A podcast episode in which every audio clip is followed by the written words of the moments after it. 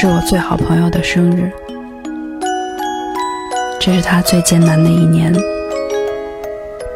我不知道能送他什么生日礼物。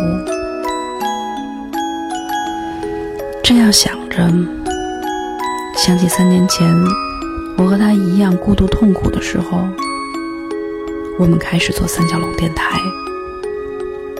第一个与节日有关的主题，就是用情书来面对二零一零年的光棍节。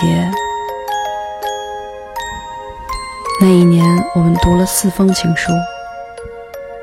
后来，我们有数不清的嘉宾来访，有许多位朋友现身串场、录童话、演春晚，来当客座主播，开新节目，甚至。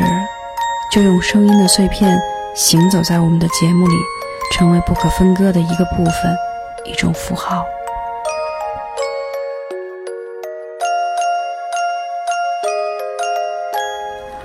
我想重温一下情书吧。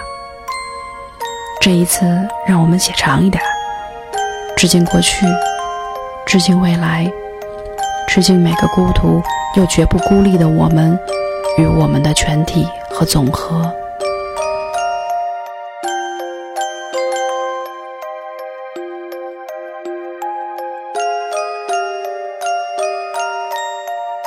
而就在他们的情书里，我活生生地感受到了他们在我生命中的存在，以及我在他们生命中的存在。或者应该这样说：世界上本来就没有所谓的我。当我们去掉边界。便能感受到和这个宇宙全部空间与时间绵长的共存。一切已经发生的，与一切尚未发生的，早就是我们生命的一部分，永远不会得到更多，也不会失去任何。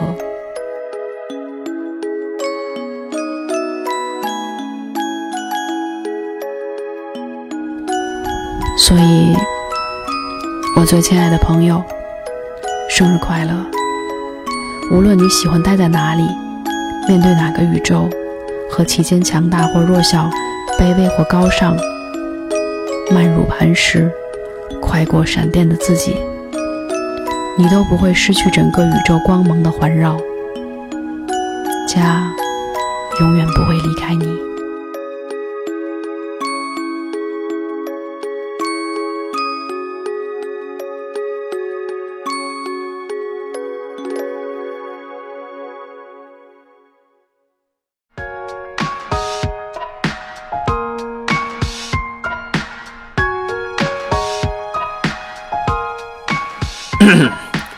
大家好，我还是那只来自东北的翼龙。自打三角龙不怎么讲童话以后，我这只气宇轩昂的翼龙就再也没得到过出场的机会。哎呀，其实我知道你们老想念我了，特别想听我唠嗑，对不？所以呀，刚才我把霸王龙锁家里了，它一时半会儿够不着开门的锁。现在我陪大家唠会嗑啊，嘿嘿嘿。接下来呢，为了能让大家听明白我到底说了啥，我将特别切换到普通话模式。嗯，不用谢。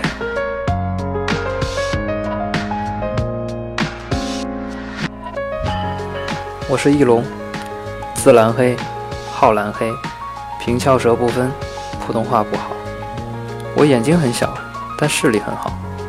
长相特别有安全感，身高一米八，体重一百三，喜欢做饭，混在互联网。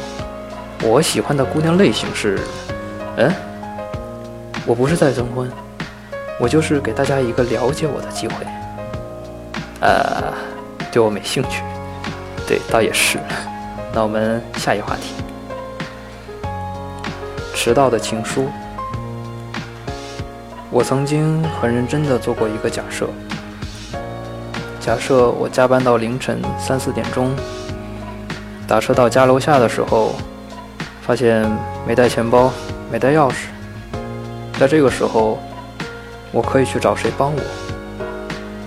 我想了很久，因为我爱面子，因为我缺乏安全感，因为我朋友少，我不知道在这种天怒人怨的凌晨，谁会愿意帮我，或者说，我去找谁，我是不担心失去这个人的。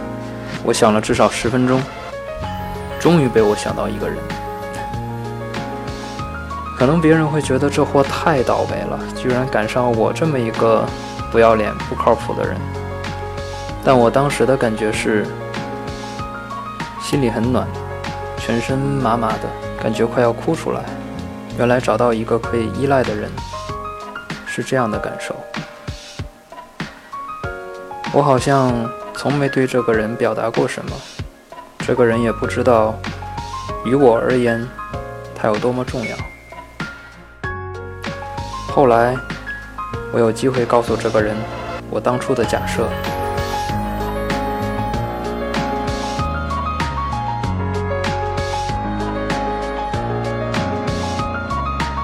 我看到他的眼睛亮亮的，不过他没有对我说什么。远在天边，又很难遇到的某人，我有一句很俗的话想和你说。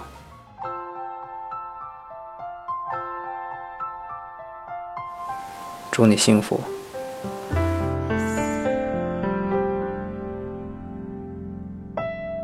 前两天有一天突然在想，好久都没看见包子、陆爷和小贤了，然后就打开 Podcast 看了一眼，竟然三角龙又已经偷偷的录了好几期了。一段还没听完，突然就收到了小贤的消息，问我说：“写一封给自己的情书吧，说说这三年的过去和未来。”突然想到三年已经过去了这个概念，脑海里一片空白，好像徒增了岁数却没什么变化似的。再一细想，又好像已经脱胎换骨，跑出去好远了。我并不是特别喜欢秋天，所有好看的风景都像在攒着最后一口热气儿。我平时都欢天喜地、发光发热的，可是秋天往往状态不佳。三年前的秋天，这个时候我还在伦敦，还是个学生。我记得我是在光棍节那天分的手。夺门而出的时候，抹着眼泪，心想：日子口赶的还挺好，还能赶上过节庆祝，快跑！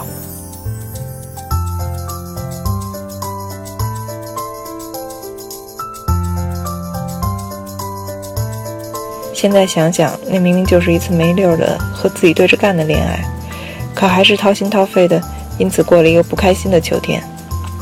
不停的看展览、听音乐会，在硕大的木质管风琴里练琴。方圆几公里都能听见我的错音。很多事情回过头看都显得异常的不重要。一一年的秋天呢，在非洲待了一个月，大部分时间都是自己一个人。那是一段非常奇妙的旅程。我到了极端穷困的地方，也到了自然原始的世界。广阔的看不到边的平原和斑马群，大雨滂沱，湿润的大象发着光，雨后的天有奇幻的颜色。安静，可是到处都填充着没什么资讯的声音。我站在那里，觉得自己特别渺小，渺小的几乎消失了，同时又前所未有的开心。在那一刻，不用做任何人类可以识别的开心表情去表达心情，不想拥有一只我所喜欢的长颈鹿，甚至不想和他们做朋友，就只是存在在那里，融化在那一刻，谁也不拥有谁，共生，或者说。爱不被束缚在拥有或者被拥有的格式里。那一刻，我爱上了一个人的旅行。要是说这三年做了什么，好像没什么能拿得出手的成就。没找个能带回家见姥姥姥爷的男朋友，没生个孩子，没变成土豪，甚至比以往都更加不需要一个明确的方向。可是好像又一直在做方方面面的探索。我探索自己不知道的世界，研究了占星，考了三级品酒师的执照，认识了好多喜欢采毒蘑菇的老爷爷老奶奶，喜欢过明明不喜欢也不搭嘎的人，认识了一些认为自己能看见鬼的朋友，在心情好的时候到处拍拍照。我和我十五年来最好的朋友小黎的同学开了一家梦想过的公司。我们过去有一个画了乱七八糟梦想的小本儿，没想到它正在慢慢实现。从开始面试必须要在咖啡馆，到现在忙得不可开交。我们设计的酒店、体育馆从纸上放大好多倍变成了真的。我们把别人的梦想中的房子变成图纸再，变成现实，完成了一个又一个其实之前都没预料过的靠谱的事儿。女强人的一面也只好慢慢凸显。和最亲密信赖的老朋友们一起做一个梦，这其实是最幸福的事儿。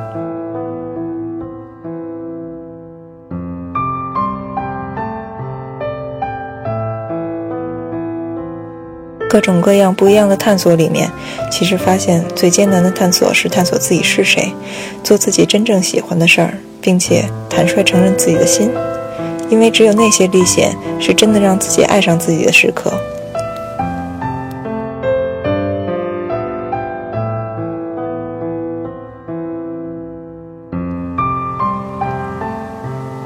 至于爱情。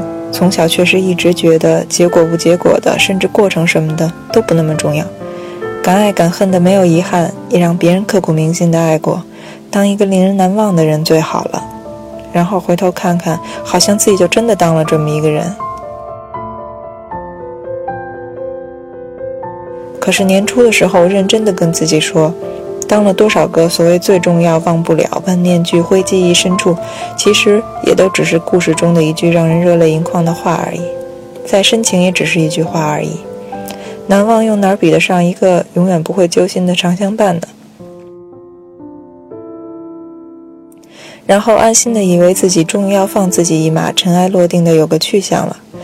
不料偏偏又出现了那么一个人。和我想象里的一切特质都一样，笑容、性格也一样，星座、血型也一样，看见他就想笑，什么什么都一样，大概是许愿池里蹦出来的，只是性别和我预想的有一点点小出入。正所谓，所有的魔法都有个代价吧。我们曾经度过了非常美好的时光。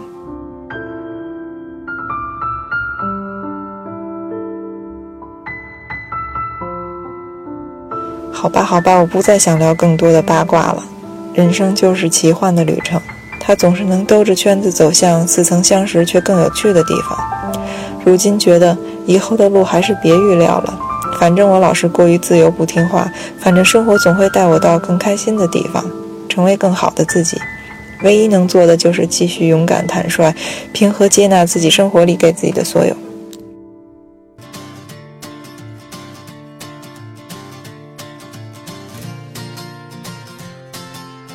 亲爱的贺贺，那贺什么来着？前两天我接到一活，小贤师太说给你写封情书，只要五分钟就会请我吃顿大餐。虽然我对你没什么深仇大恨，也没什么感情，但为了那一桌子的蘑菇、白菜、豆腐、豆腐干、豆腐脑，我决定还是接下这活。但是这事难度挺大，要在五分钟之内浓缩的黑完你的上半身，前半前半生前半生。你说你到北方待了十几年，再不走都快二十年了，国语都讲不清楚。我我是说，我要用五分钟时间黑你，其实不太容易，需要高度的浓缩萃取。对了，你那个小身板也正好像是高度浓缩萃取过的。上次陆爷开车，你坐右边，陆爷一看不放心，还是让你把他副驾驶上那块大石头抱着，生怕开着开着车就往左边侧翻。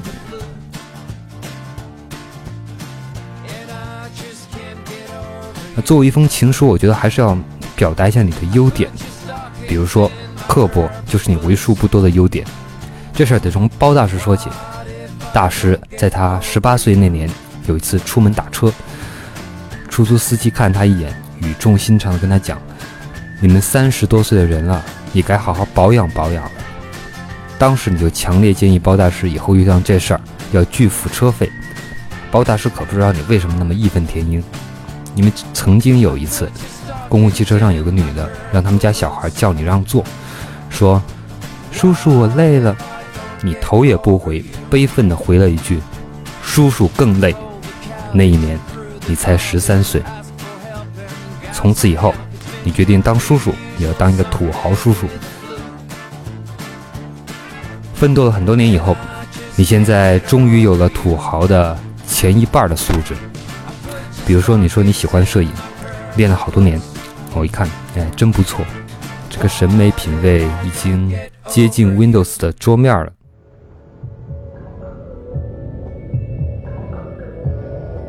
其实他们那么黑你也是不对的，就像包大师说，一年两次性生活。还得是六月飘雪，十二月打雷。但是很多年以后，天地之间还是没有异象。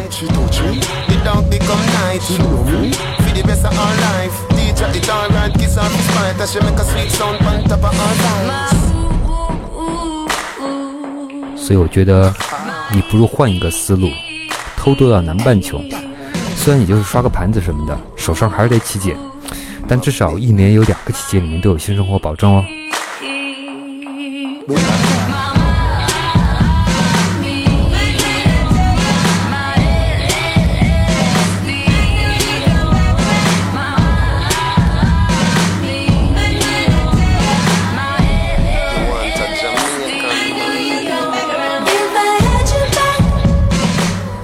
后来我听说你的播客不错，听了一下，嗯，确实很好。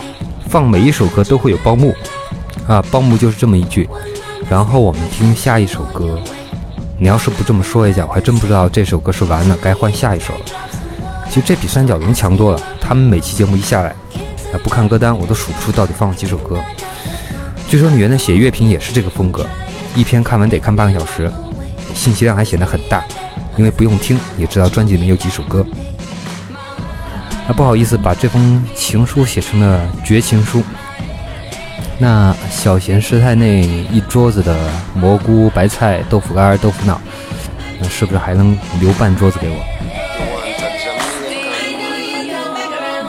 那最后结尾的时候应该有个此致敬礼吧？就是，但现在还差两分钟，那我给大家讲一下写情书需要注意的内容。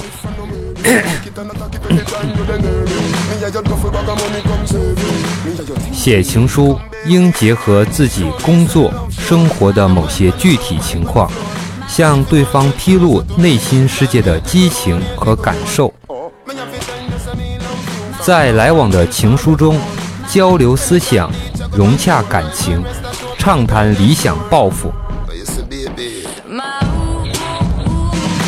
及对美好未来的设想、探索和追求等，主动且实事求是地将本人工作、学习和生活方面的情况向对方做详细的介绍，使对方对自己有详细的了解，这样也能较真实地表现出自己对爱情、对恋人认真负责的态度。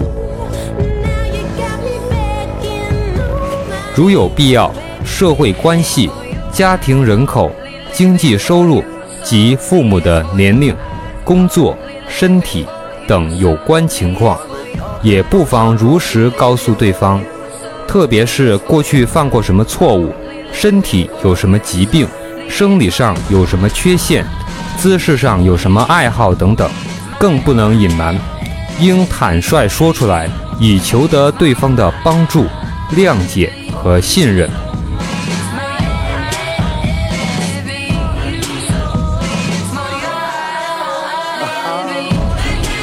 写情书的内容是可以无所不谈的，但要谈双方感兴趣和有意义的话题，多进行思想交流，加深了解。时间应该到了，五分钟时间应该到了。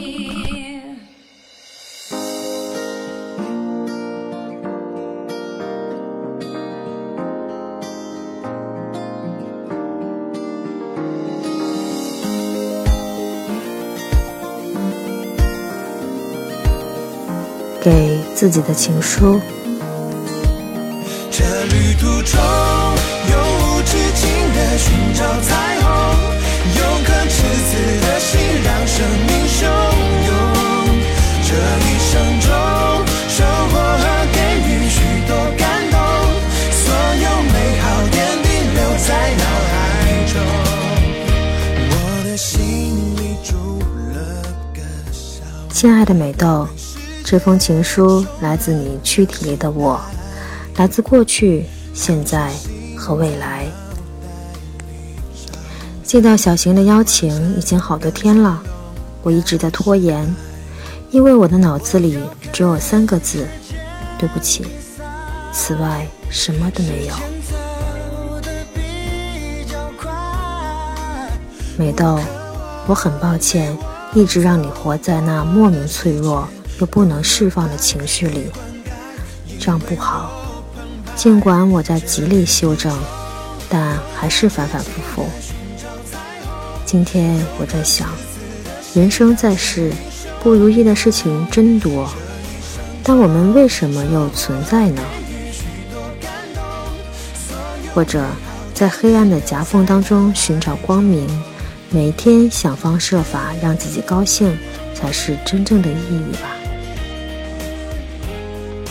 梅豆，你说对吗？渐渐的，会变得更加平淡。我不会那么心灵鸡汤，告诉你一切多有希望。当然，我也不至于悲观到要结束自己。就这样吧，让自己这副皮囊吃好穿暖，心里继续保持一点点希望，相信爱，相信爱是恒久忍耐，又有恩慈。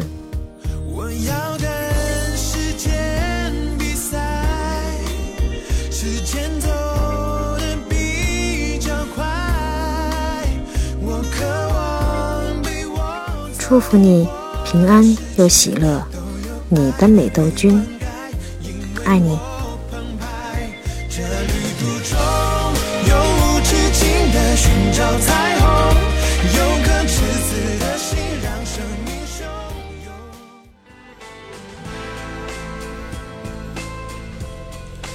写给自己的情书。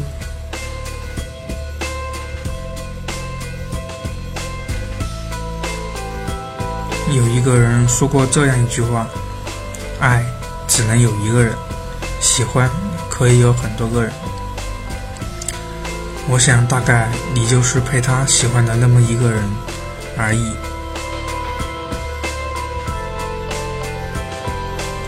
你们相遇在一个秋雨绵绵的傍晚，他抖着雨伞，摸着头发上细细的雨滴。你看着他，他也看着你，你们相视一笑。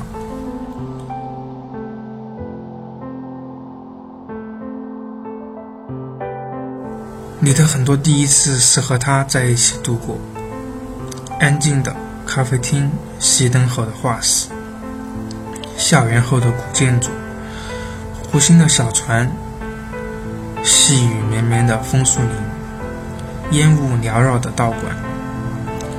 那时的你突然多了几样爱好：看不懂的文艺片，无聊的星座，海绵宝宝和派大星。还有连连看，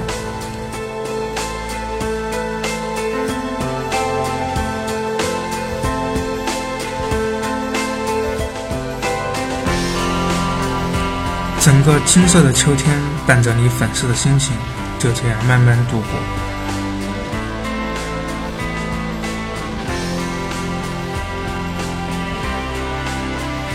万圣节后，他离校实习。在一个很远的地方，圣诞节，你带着海绵宝宝的暖手袋出现在他实习的地方。但是他的圣诞节并不是你和他的圣诞节。他告诉你，爱只能有一个人，喜欢可以有很多个人。那一天，寒风瑟瑟。地处南方的成都，突然下起了大雪。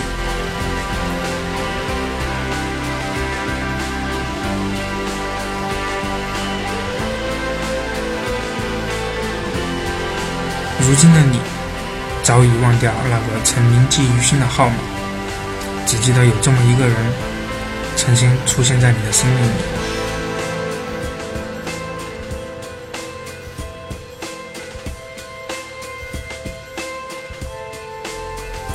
当你在学校空旷的浴室里，扯着嗓子唱 "I love you more than I can say" 的时候，你并不知道这样一个故事，有一天也会发生在你身上。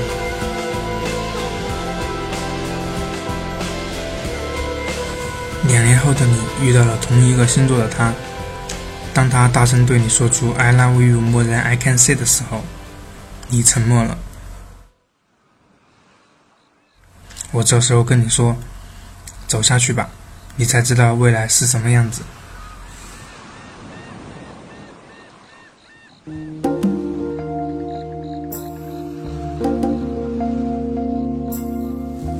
Hello，大家好，我是张三角，我感冒了，所以呢就凑合听吧。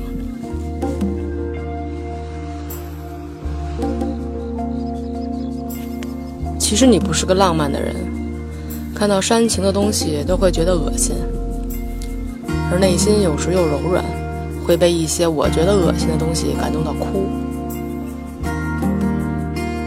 我一个三十的人了，早忘了情书要怎么写。就还真是想了好久，又觉得确实也该总结一下这三年。三角龙三年了，你我也磕磕绊绊三年了，日子会不会就这样过下去呢？在现在这个亲密关系难以维持的年代里，在我这个悲观主义者的心中，却还是暗暗觉得会走下去的。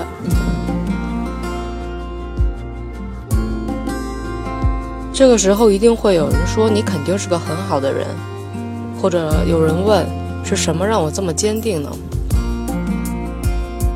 的确，你是一个很不靠谱的人，散漫、自我，生活不能自理。哦，对了，这是封情书啊。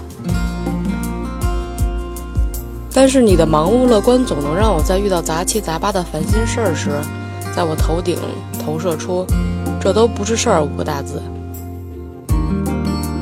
在你心中，从来没有哪个人是不好的。你总是认为，人家有人家的角度和处理方式，即使对你不好，你也并不怨恨。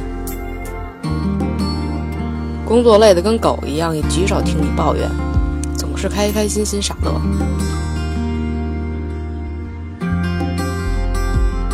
你会做那些我敢想而不敢做的事儿。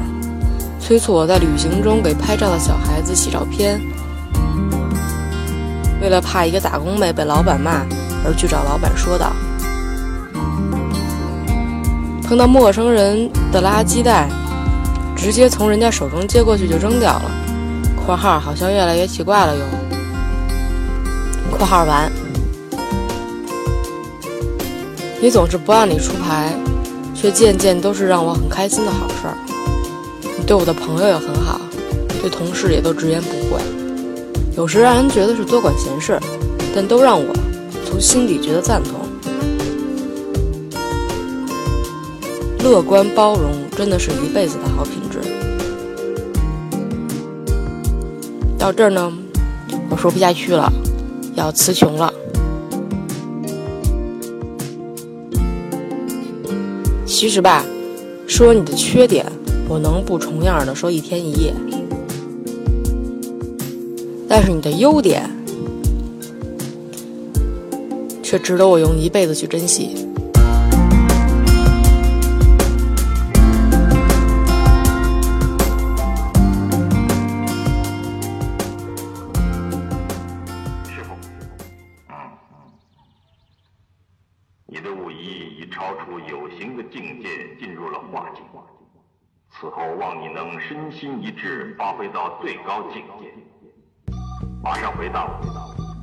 什么是武术最高的境界？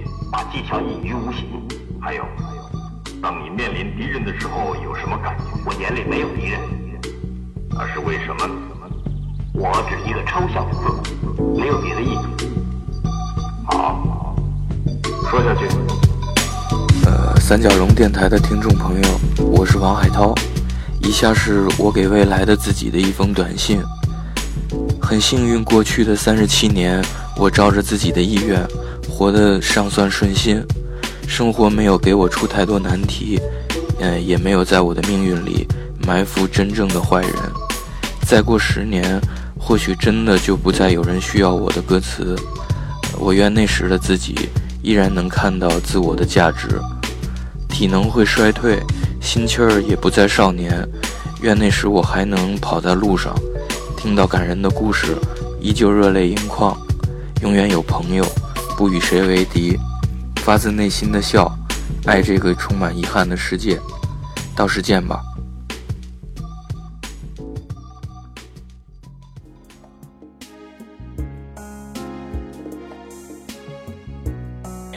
你不善于去维持任何一段长时间的关系热情的时候极度热情冷淡的时候极其冷淡。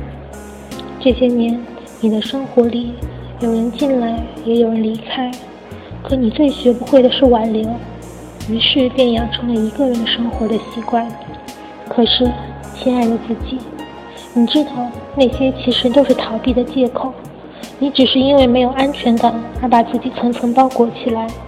你其实并不需要在任何时候都假装没事，故作坚强。生活允许你偶尔软弱，你要学会接受那个不完美的、并不那么勇敢的自己，跟心里那个藏起来的自己好好相处，才有可能把它变成更好的自己的一部分。这个世界其实并没有那么糟，只有当你开始产出正能量的时候，才会收获更多正能量。继续向前走的时候，要相信，你只会遇见更好的自己。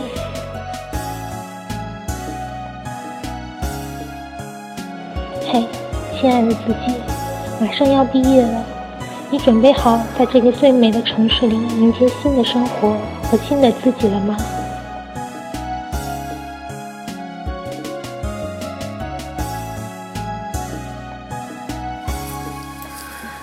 一直想写一些字给你，零零星星，散散碎碎，就如现在，深夜掏出纸笔写给你，写给那个孩子气的你。那年大雾，两个人深夜在小区里拍照嬉戏，吓坏了路人的你。写给那个坏脾气的你。为了不知所谓的小事，大吼大叫，争论得面红耳赤，直至他把八音盒扔出院外的你。写给那个随性的你，午夜十二点想起想看日出，收拾简装，冒雨开夜车，只为海边等日出的你。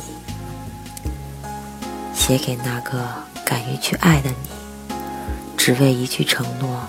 放下拥有的一切，奔赴异地，不顾所有家人朋友的劝阻质疑，眼里满是坚定的你。写给那个温暖的你，摘下所有能找到的四叶草，夹在日记本里，写下甜言蜜语，牵手听着他当着好友对你许下承诺，却只会捂着嘴傻笑的你。写给那个喜爱简单幸福的你，在青岛旧城区老集市里，对着海鲜店老板给死去的基围虾打氧发呆，在教堂天台晒太阳看书，边傻笑边写日记，睡前和爱人排演二人话剧，只能演死去的公主和木头桩子的你。写给那个细心的你，爱人住院。忙前跑后，里外照顾护理，隔壁病床阿姨一直念叨是个好媳妇的你。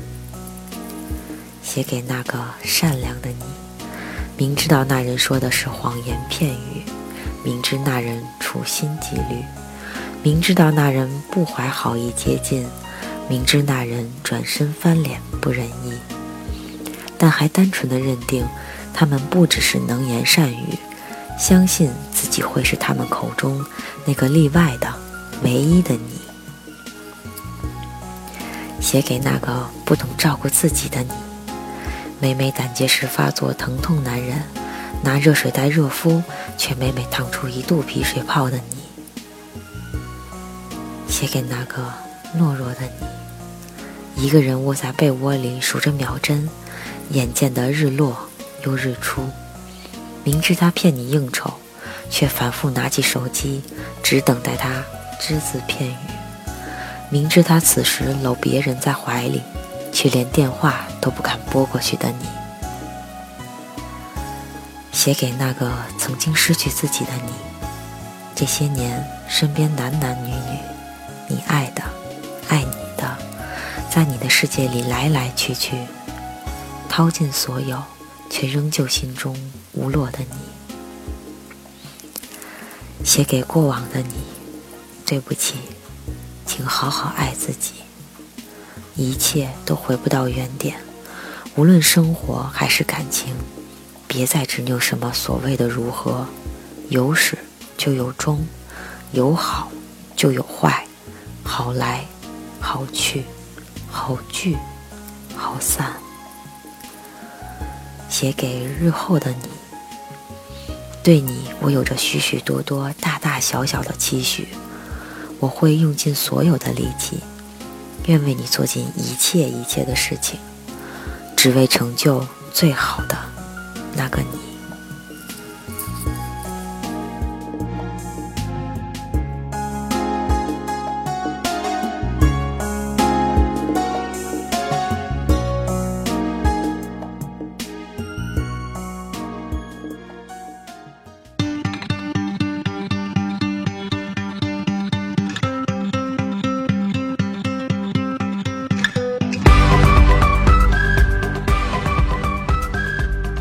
大家好，我是正经星人。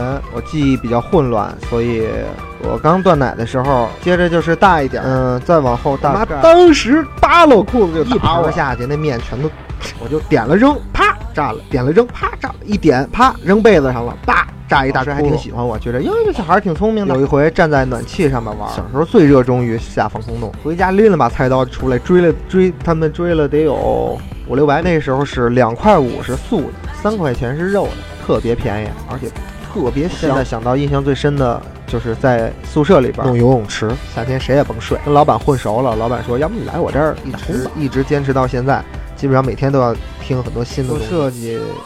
开始的时候还挺喜悦，有一个契机，我改行了，换到了移动互联网公司。但是这个工作我不想让他养老，把我自己当成我还是刚毕业三十岁了，然后马上要结婚。呃，都是我这个年纪该完成的事儿。下一个十年，我再总结一下自己这十年来过得怎么样。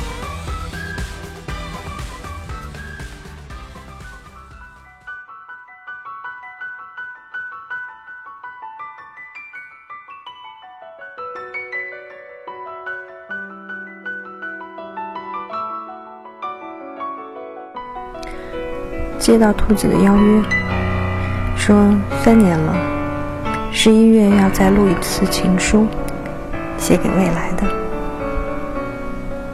三年是一千天，说一千天刚好是人一个完整的代谢周期。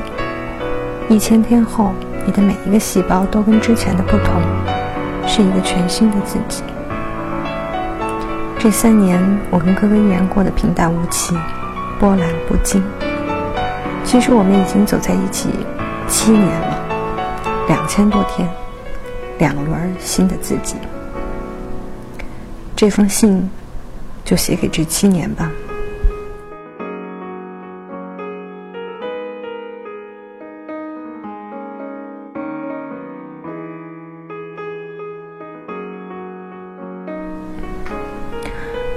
九月十三号这天，好多人失眠了，特别是娱记。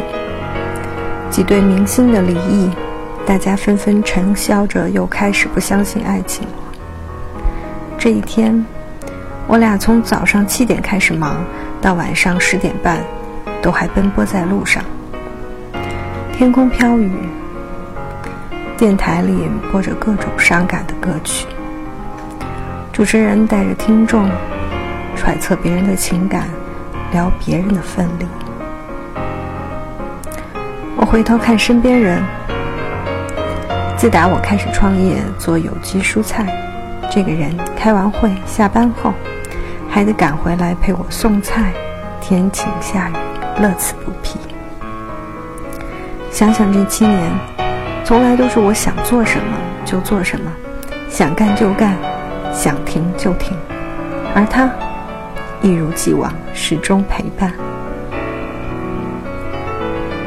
握紧他的手，说：“未来无论走到哪里，会怎样，我都衷心感谢这几年的尽心陪伴和疼爱。”只这一句话，听得他泪下。瞬间觉得，居然能遇到这样一个人，你的一句感谢，竟能抵了他两千多个日夜的深爱，无条件付出。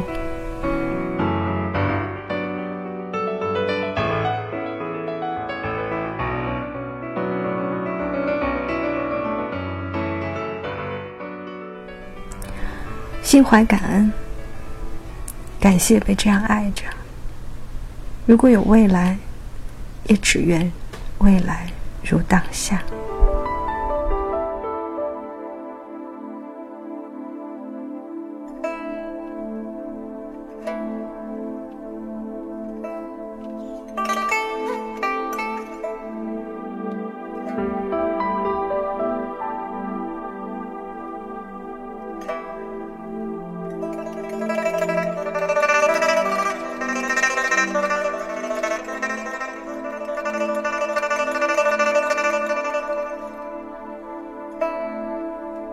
许当年在你走向火车站台的时候，我能不纠结、不犹豫，勇敢的说出那句哽咽在喉咙里的话。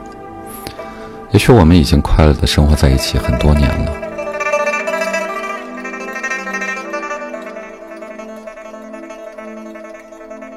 记得有一天，无意中想起，你如果将来结婚，我会不会去？想到这个问题的时候，自己想了好久，可还是觉得去不了，因为我无法面对那么一种场合。虽然我唱婚礼的祝福唱得很好，但是我依旧还是做不到。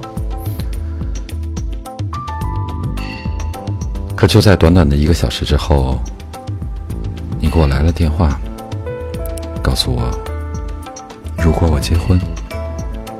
会不会来？我当时就愣掉了。这个世界难道真的存在所谓的心灵感应吗？请原谅我的不够勇敢。我甚至没有告诉你，在相同的时间轴上，也许我们思量的是同一个问题。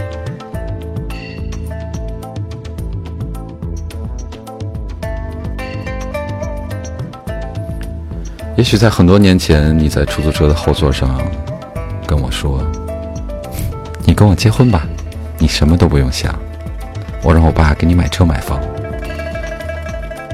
也许我不是因为那可怜的男人的自尊心，也许你换个温柔的、不激进的方式，也许不是那出租车司机回头错愕的几秒钟。我们已经去了民政部门，花了那神圣的九块钱。就在若干年以前，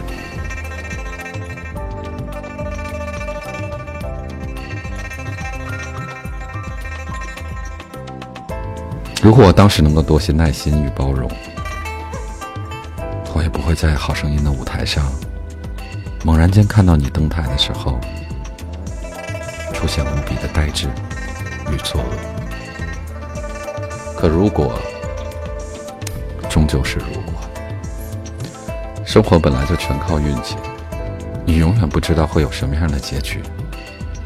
只是有些时候，我只能怪我自己不够勇敢一点。得不到的最美丽，就让记忆随风而去。我以为我可以很洒脱，但太多的事情。只是埋藏在心底，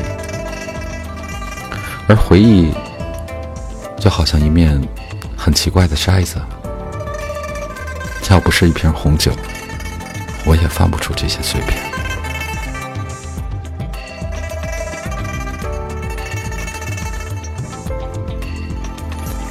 说到情书，对于马不停蹄错过的我，实在没什么资格。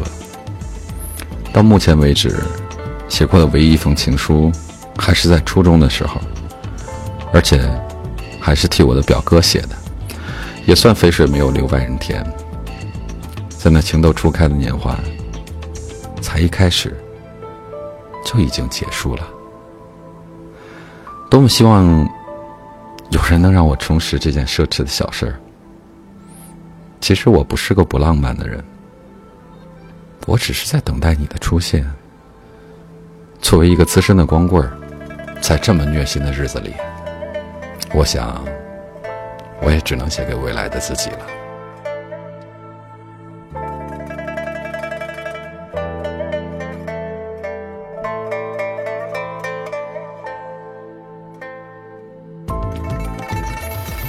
你还好吗？我是三年前的你。你还一个人吗？应该已经结婚了吧？怎么样？给太太的婚礼，你让她泪流满面了吗？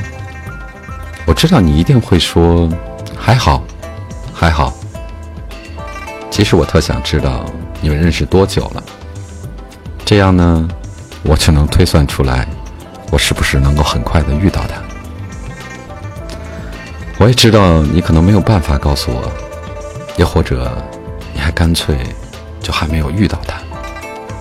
不过呢，还是我常说的那句话：别因为着急了而真的就着急了。你知道，通常在你着急的状态下，你很难做出什么好的选择。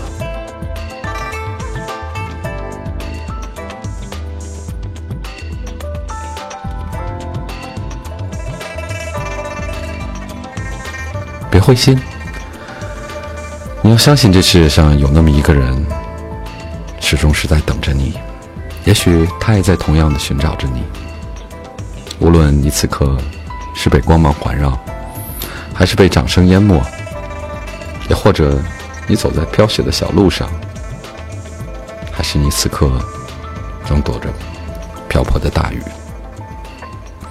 耐心点儿，我等着你的好消息。着多么动人的美呀！要将多少蜜撒下，才能在梦里留住她？我爱的那朵花，我多想把你也带回家。但是折磨却告诉我，你的歌它顶个屁呀！你不会相信我会爱你，一直到永远。姑娘，你说你一把年纪了，在坚持什么呢？是纯粹，是理想，还是一颗拒绝世俗的心？跟我好吧，我让你吃炸酱面吃到吐，让你抱着猫一直睡到睡不着。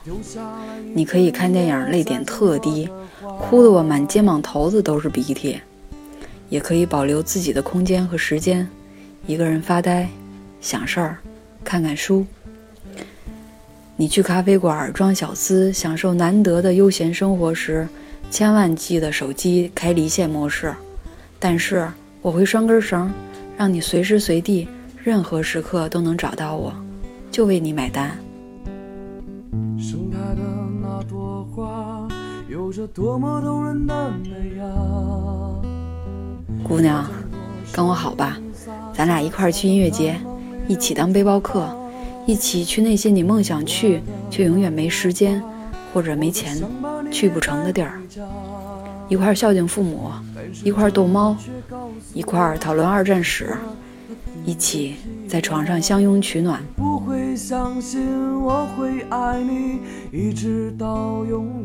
姑娘，跟我好吧。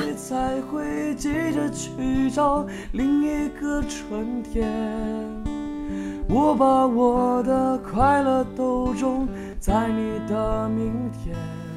如果我能变成另外一个人，我其实不太确定会不会爱上这样的自己。但是呢，我还是在等你，我的孙悟空。我是频率妞，你在哪儿啊？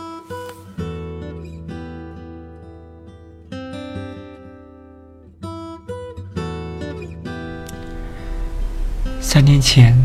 我遇到了人生迄今为止最爱的一个人，度过了有生以来最幸福的三年。但是，也许是因为岁月，也许是因为我不够好，再也许是因为原本就不适合。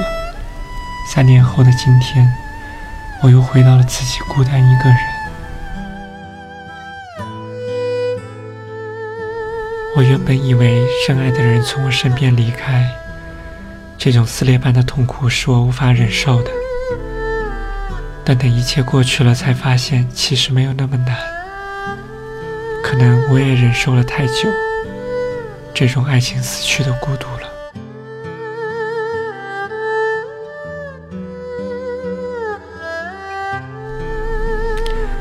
一直很想对你说声谢谢。谢谢你陪伴着我的这三年，真的对不起。前一段时间一直让你独自忍受，我应该早点发现，早点面对爱情不在这个事实，应该早点放你走的。你有好多东西留在家里没有带走，我一直都没有动它们。心想，就让他们静静待在那儿，就像你还在的时候一样。感觉什么时候你又会从哪里蹦出来，吓我一跳，重重的扑进我怀里，抱着我在地上滚来滚去。他们会一直在那儿，就像你一样，会永远在我心里最温柔、最干净的那个角落。有了他们。这里才是我的家。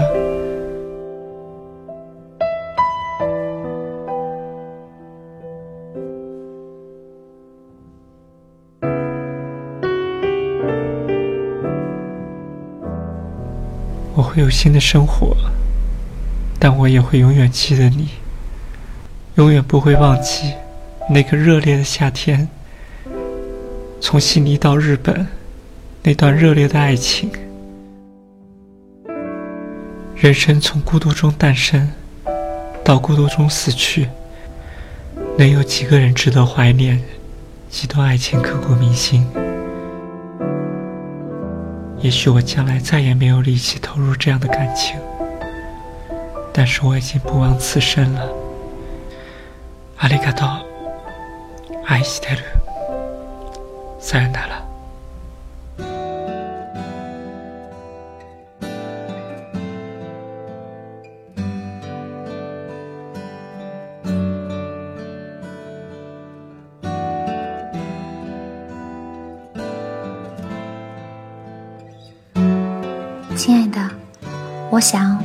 第一次见面，一定是一次擦肩而过。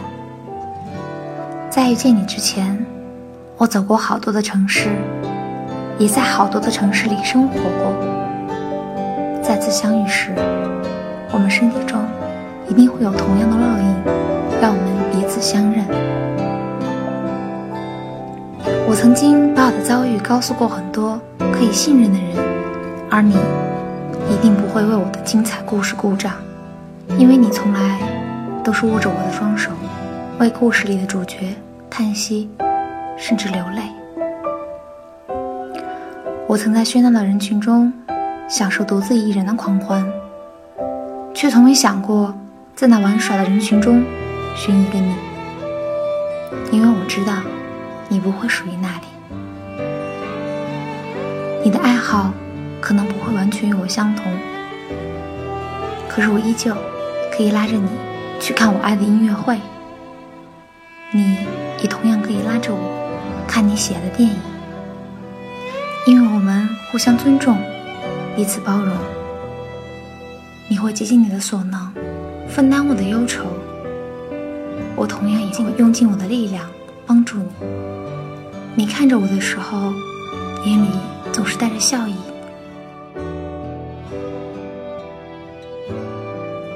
如果我许愿爱情，那么可能此生都不一定会过上很富裕的生活；而如果我许愿金钱，爱情可能就不会那么长久。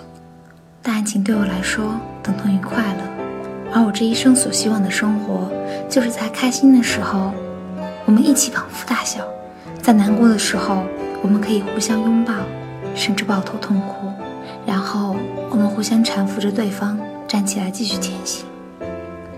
我的未来一直充满着希望，因为每次抬头时，我会发现，在我们用自己双手铺就的幸福之路上，写满的都是“我爱你”。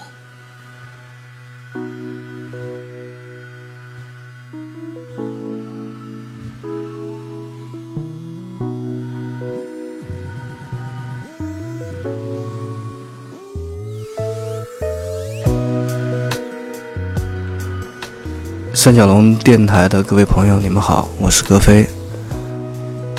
啊，接下来我这一段话呢，是录给未来的自己。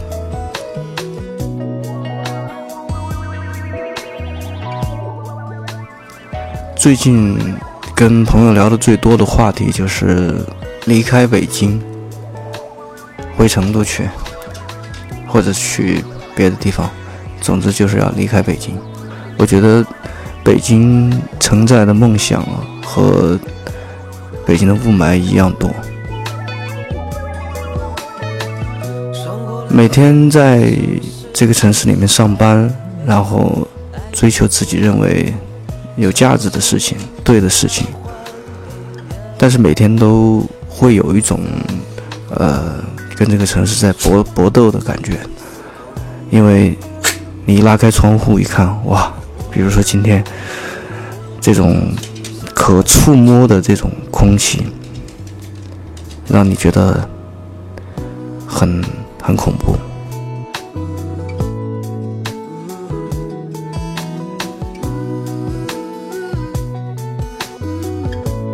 现在的心态有时候跟一个江洋大盗似的，总是在说给心里面一种暗示，再坚持一段时间，干完最后一票就远走高飞。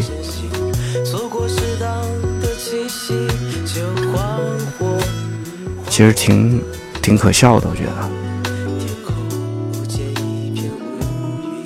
不知道过了多少年以后，我会在什么地方。我那个时候的心态是什么样子？但我觉得，呃，不管怎么说吧，不管北京怎么操蛋，但是我觉得我还是要告诫自己，必须得，必须得乐观，因为，因为除了乐观，我们还能怎么着呢？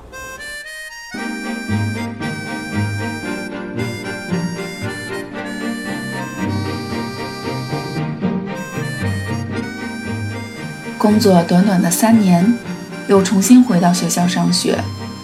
我不是个聪明的孩子，从决定出国准备雅思，到一切尘埃落定，一共花了两年零四十天。三年，感触最深的是，越长大越要给自己勇气来敞亮自己。遇见和变化的东西太多，有许多事情都妥协和放弃了。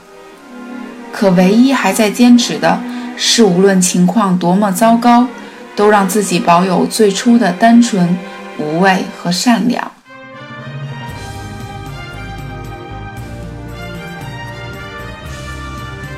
出国三个月了，走在校园里或坐在图书馆，常常有一种时空穿越的感觉，特别奇妙，好像未来的一年是我偷来的、抢来的。从来没有这么带有幸福感的珍惜过听课和自习的时光，所有学生时代的梦想都回来了，所以我常常想，现在的自己还有什么不满足的呢？最近脑子里总是有个想法，用三分之二的生命不断的完整自己，就这样从容的、默默的坚持。却从不放弃，享受平淡无奇的常态，却依旧对这个世界充满好奇。接纳所有的际遇，无论是好的还是坏的，经过、忘记，并且感恩。至于剩下三分之一的生命，就做个慈祥的老太太吧。孩子们都愿意围绕在我的身边。跟陌生人讲话，最好能听到他们谈论自己，说：“哟，这老太太有点意思。”或者边听音乐，边摆动着不和谐却健康的身体；也或者跟年轻人去爬山，然后在到达山顶的时候，举起双手，跟同行的年轻人说嘿，give me five。”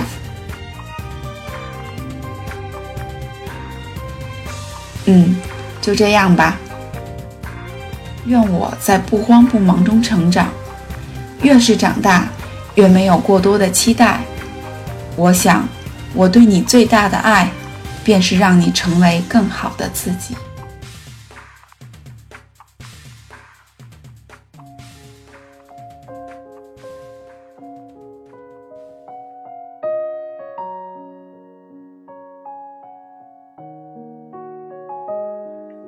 嘿，傻丫头，你知道吗？在很多人的眼里，你开朗、爱笑、乐观、有魄力、乐于助人、感染力强，对你喜欢的人好的不像话。虽然胖，那是因为心宽体盘；虽然不漂亮，但是亲和力十足。可是，在我的眼里，真实的你却是另外一个样子：胆小、懦弱。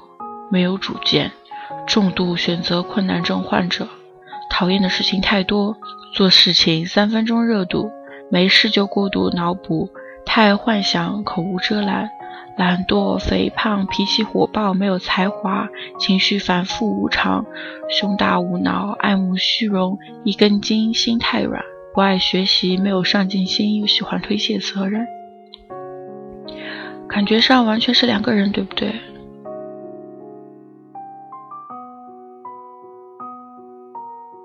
只有我知道，这全部都是你。我还知道你爱着很多人，却唯独你不爱你自己。你把那个最优秀的你自己用丑陋的外壳重重的包裹起来。但是如果说连我都不能及时把你拉回来的话，你是不是会继续的朝着自我厌恶的深渊越滑越深呢？虽然我写了一封非常不合格的情书给你，但是我能够保证，从今天开始，我会慢慢的学着怎么去爱你。所以，亲爱的盒子哥哥，我们都一起加油，好不好？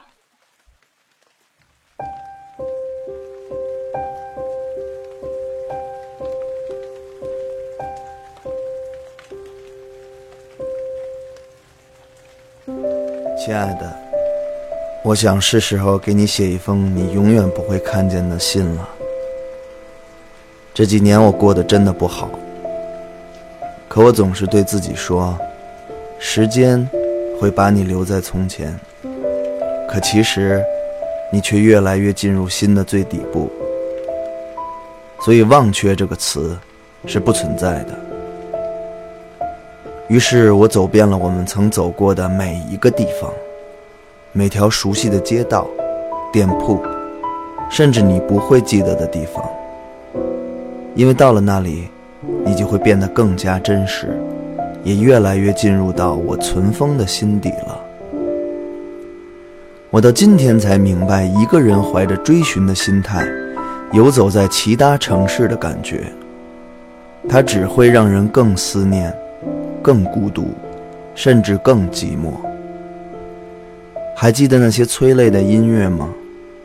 他们依旧还是那些。他们甚至现在也在陪伴我正在哭泣的眼，颤抖的手。我不舍得删掉你留下的文件夹，因为里面有太多我们一起听过的音乐，太多一起拍过的照片。太多可以让我梦见你笑容的东西。很多人说人走了就不会回头了，可我是多么希望能回到过去，回到那些彼此年轻不能容忍对方的时光。因为现在我想容忍，却没有了任何丝丝的希望。我就一个人静静地坐在一排排没有人的电影院里，望向那干涩的屏幕。我多么希望能再次轻轻拍着你的肩，看着你轻轻地睡去，让我独自看完那部你不感兴趣的电影。我就那么一个人坐在一席席没有人的餐厅，品味着那苦涩的饭菜。我多么希望能再次为你点上一道你最喜欢的菜。傻傻的看着你一点点把它吃完，让我欣慰的觉得这就是幸福。我就一个人静静地开着那辆我们曾谈笑风生的小车，望向那一望无际的公路。我多么希望能再次算不出你出的数学题而逗得你开怀大笑，让我觉得就算道路拥挤，也像空无一人一样。我就一个人静静地出现在我们每每到访过的城市，望着与我没有任何关系的路人。我多么希望再次挽起你的手，像两个大孩子似的挥臂起舞，漫步在街道上，让我感觉世界再大，有你，其实就满足了。可现在，这些希望。都是我一个人对自己的独白了。我们不同的生命，只是会可惜，只是会不经意忘记想念的意义。亲爱的，这些年，我用尽了全力去寻找可以忘却你的理由。最终，我找到的一个方式就是。在想忘却你的时候，我会用力想你。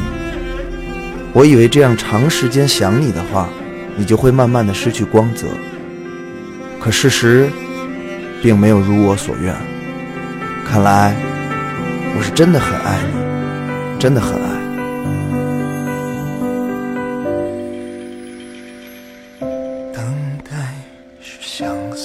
好了，如今我也知道时间。是会磨掉伤痛的表面了，留下的就放在我爱你的心底部了。它一定会被存封的非常好，不会有任何人去打扰它。在里面，你永远是灿烂的，永远是光泽的，永远是可爱的。所以记得一点，你一定会幸福的，因为我会永远的祝福你。所以，请你也一定在心底祝福我吧。再见了，亲爱的。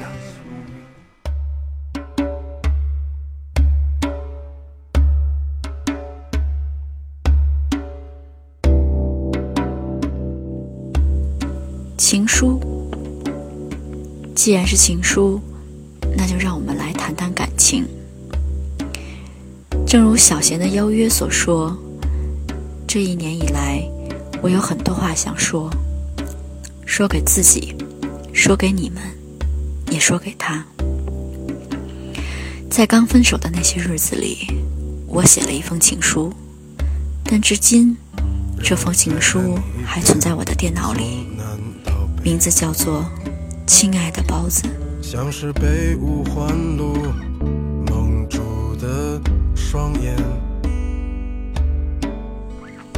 分手后，很多人都不理解我为什么那么难过，并且走不出来。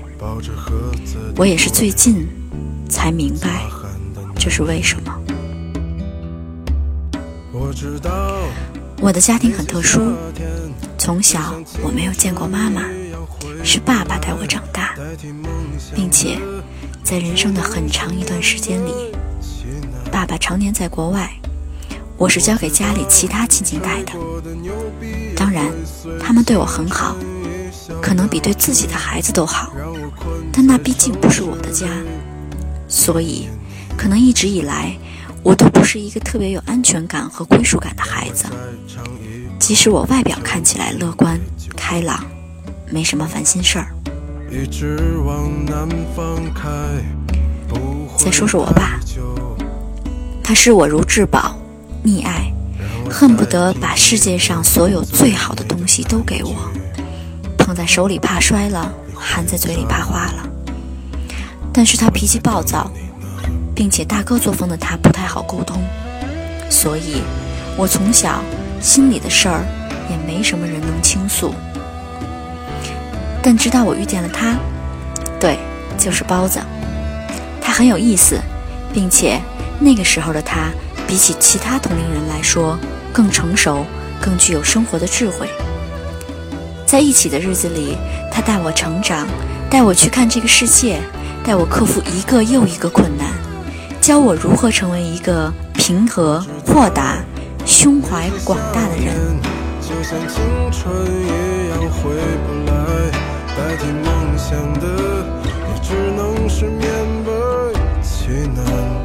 可能有的人会说我太矫情了，但就是这样，他担负起了很多不该是一个男朋友去扮演的角色，并在我的生命里成为了比我至亲还要亲、还要让我信赖的一个人。在他这里，我生平第一次找到了归属感。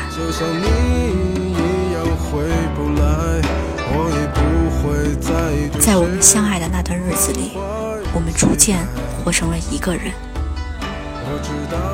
可能正是因为这个定位，这份信赖，让我肆无忌惮地做了很多伤害我们感情基础的事情。所以，分手的原因也并不完全像他所说的，他劈腿了。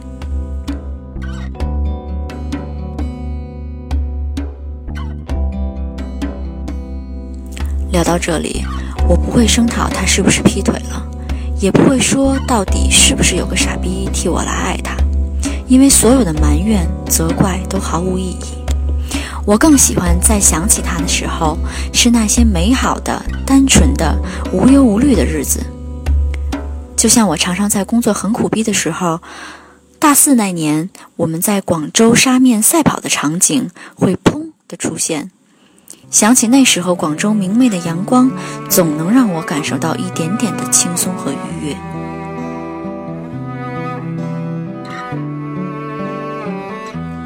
可能没有这件事儿，我就一直天真无邪、傻了吧唧的和我的爱人幸福的生活下去。可是生活不给我这个机会。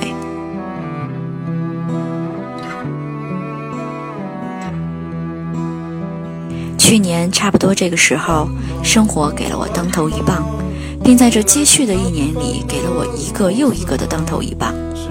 现在回头看看，其实挺好。生活给了你这样的考验，你摸爬滚打的过来了，就好像重生了一样，真的是一个更好的自己。我想，我一生都会受益于这一年吧。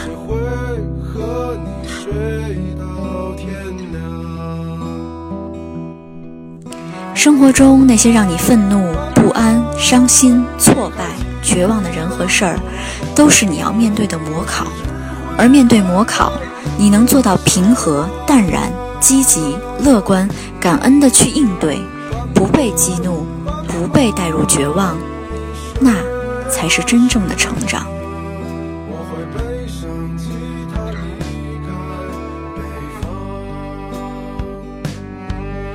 这是一封给自己的情书，也给你们俩。大亲的小破，小破的大亲，那是我们在一起时对彼此的称呼，也变成了再也回不去的两个人。不管别人怎么想，对于我，那段日子刻骨铭心。只是可惜。只是遗憾，但也许有一天，你们两个回头发现，其实彼此一直都在。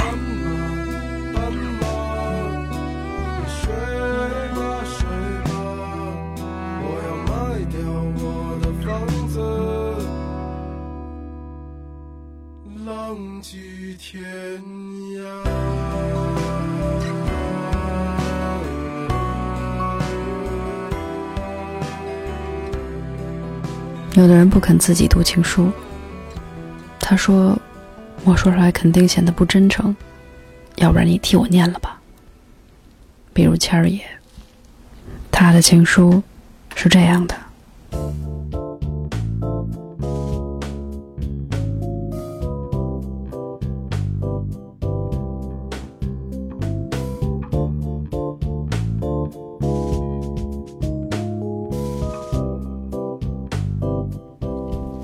少不更事时，就听很多人说过，一个出色的生意人是会用手中的财再生新财，怀中的宝在于新宝的人。所谓生财有道，聚宝有方。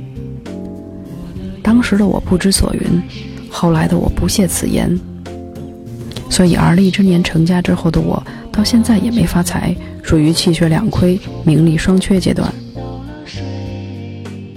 婚后的某一天，你恬静地望着在沙发上懒洋洋看电视的我，在没有任何前提的情况下，对我第一次说起了这些话。你知道吗，老公？你就是我的宝，是我的一切。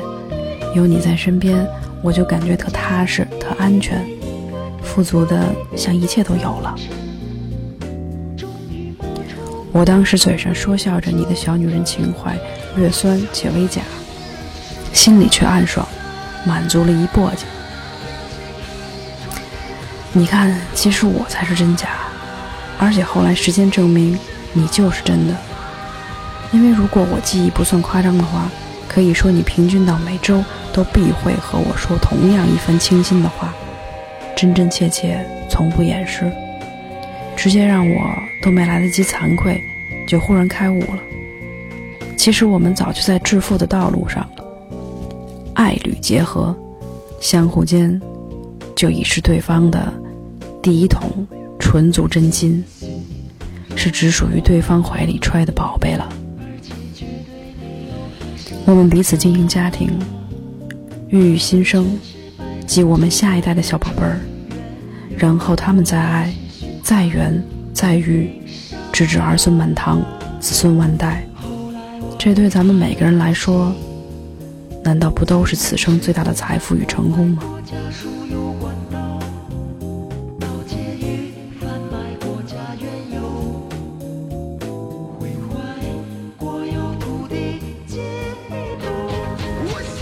所以，谢谢你，老婆。这是在咱们的婚礼当天，我当着全体亲友对你说的爱情宣言中开篇第一句。谢谢你，老婆。我知道以上文字没有什么情话书信里应有的温馨与浪漫，但我相信自己讲清楚了。这次我也要够实在，够真诚。在咱们的孩子即将出生之际。趁这小宝贝儿还不识人情世故，笑话他老爸之前，再跟你酸一次。我愿意当这个家里的守财奴，愿意把你们永远揣在怀里，爱不释手，分秒不离。像葛朗台一样，不顾落水，不惜溺毙，最先想到的还是你们。不能让别人占了便宜拿了去。因为你们是我此生的宝贝。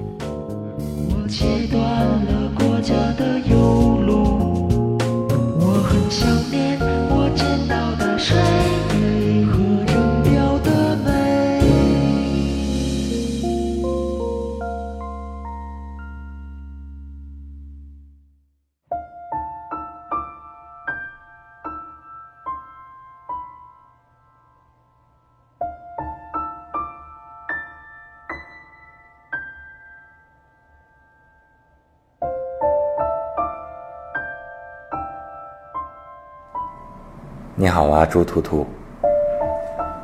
我刚认识你的第一天，我在吃西红柿鸡蛋拌面，你在我对面吃一碗酸汤面。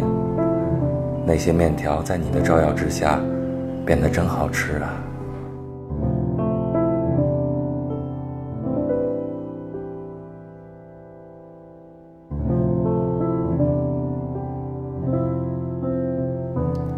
直到过了两百零三天后。也就是六个月二十天后，也就是二十九个星期后，我在吃一个半汉堡，你在我对面吃半个汉堡。那些汉堡在你的照耀之下，变得真好吃啊！我想这一切大概都是因为我爱你吧。